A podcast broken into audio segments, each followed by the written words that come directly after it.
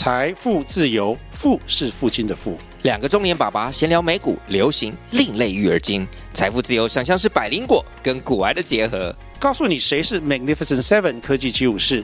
你该买瘦瘦比双巨头吗？从马斯克到泰勒斯，从华尔街到好莱坞，我们都追得上。新的一年听新的 Podcast，让我们一起财富自由，富是父亲的富哦。你去看房子会先看边间还是先选中间户？哦，你觉得哪一个会比较好卖？哦，嗨，我是买房阿元，是一个专注于研究房地产投资与炒房的普通人。哦，我是研究炒房啦，不是说我在炒房哦，卖修嗨。那过去十八年来，在房地产市场中啊，我经历了各种市场变化，这些过往也让我看懂了投资客是怎么做房地产这门生意的。如果你正在考虑或准备买房，或就是想要看投资客怎么炒房的，订阅买房阿元，我先祝你老了有房也有钱。我们在上一支影片聊了哈，房屋重购退税你会不会用到？如果你还没看的话，可以看一下右上角。那今天我跟你讨论另一个问题，该买边间还是该买中间户？哦，哎，这件事情蛮有趣的哈。住饭店的时候，大家都会比较讨厌被安排到边间，哦，就觉得住边间比较阴啊，什么好兄弟呀，哦。但是买房子的时候，哎，这个禁忌就消失了哦。很多人就喜欢边间，因为觉得说边间哦，它双面采光哦，甚至好一点可以叫三面采光哦。它的边间采光好，通风佳。而支持中间户的就觉得说啊，中间户就单价比较便宜啊，哦，价格才是硬道理啊，它比较香哦。那我是认为哈，看你的取舍哦，因为这两种户型啊各有优缺点，你只要想清楚就好。为了避免后悔哦，我会建议你先了解买边间跟买中间户的优缺点，所以你应该要先了解买边间的优缺点哦。买边间它的优点就是采光好，不怕潮哦，因为它就位于建筑物的侧面嘛，所以至少会有两面的采光，而且通风效果也会比较好。有些房子啊，只有一面开窗哦，那其实空气会不太好流通，就要搭配空气循环才行。而另一个优点就是比较安静。因为你只有一面墙会靠到邻居哈，那邻居的声音啊就比较不会吵到你。而边间的缺点就是雨季会比较潮湿。如果你通风好，哦，那遇到下雨，房间的湿度哦七十趴到八十趴。那另外还有一个问题是外墙可能渗水哦。那如果建商的墙面防水材料涂料没选好，时间久了会渗水哦。那最后一个就是噪音问题啊，这种噪音呢是来自外界的噪音哈。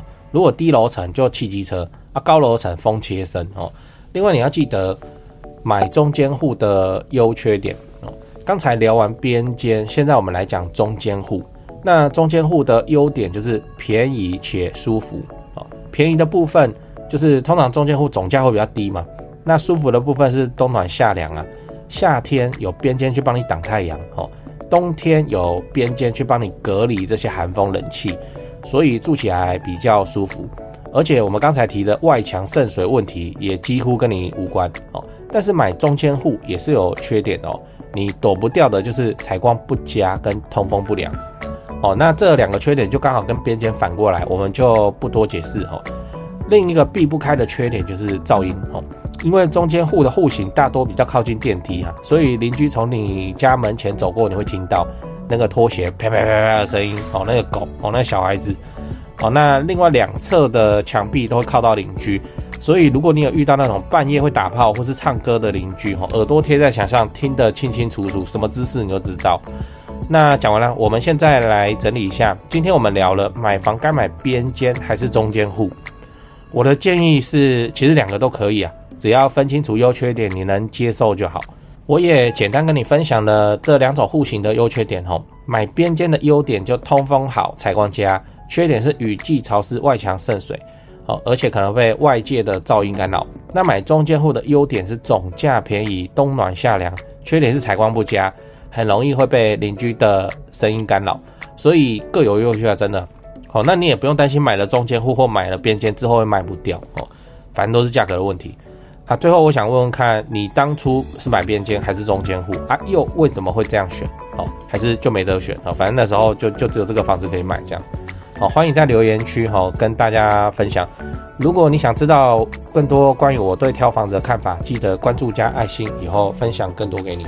讲八卦哈，讲八卦哈，啊，就中间户这种啊，你是要买来出租就真的还好哦，因为你边间的房子，你当初买的话，一平可能会多花好几万，但是真的要出租的时候，一个月啊也抬高不了三千块哦。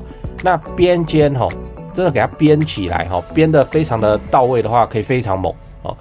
我朋友有一间社区老华夏，哎，三十年了哦，真是很老哦。那做到三面采光哦，真神奇哦。只有大门入户那边哦，那一侧没有而已哦。就电梯打开，然后你大门的那一侧没没有而已哦。那其他是三面采光哦，三面采光是真的很猛哦。它可以做到厕所间间都有窗哦，很舒服。那就非常适合卖给自住客哦，因为自住客就非常的重视采光哦。单面采光不喜欢，双面采光哦还可以，三面采光哇好棒，老公赶快买哦，就这样哦。那现在新建案的中间户啊，大概都是单面采光了，就是你门一打开哦，没有什么玄关了，直接看过客厅，看到阳台落地窗这样，这个采光哦，这个会导致啊你的厕所没有窗哦，因为单面采光就已经很珍贵了哦，你还留给厕所就太浪费哦，所以就要有无窗厕所的心理准备。哦，但新建案的话，哎，真的还好啊，就真的还好啊。你这样子哈，这个叫，哎，风水上叫什么穿堂煞啦，就是你门一打开，毫无遮挡，直接看出去，这样穿堂煞。但啊，你说它采光会怎样，也不会怎样啊，反正新建案都那么小，啊，那个落地窗阳光洒进来，单面够了啦。哦，那厕所没有对外窗，不会怎样的。哦，那好一点的建商，他的他就会做到。比方说你厕所有窗，好，它开在边边角角，哦，你在大楼的外观也看不太出来，哦，然后躲在柱子的夹缝之间，啊，这个我也不知道怎么表达，哈，我以前就是这样。好，那呃，中间户还是边间不晓得，哦，那我结论就是，如果你是要买来自产长期出租，呃，中间户的 CP 值会比较高，哦，边间呢就比较贵啊，啊，租金抬也没抬多少钱，哦，总体的 CP 值会比较低，好，那到时候再卖的话。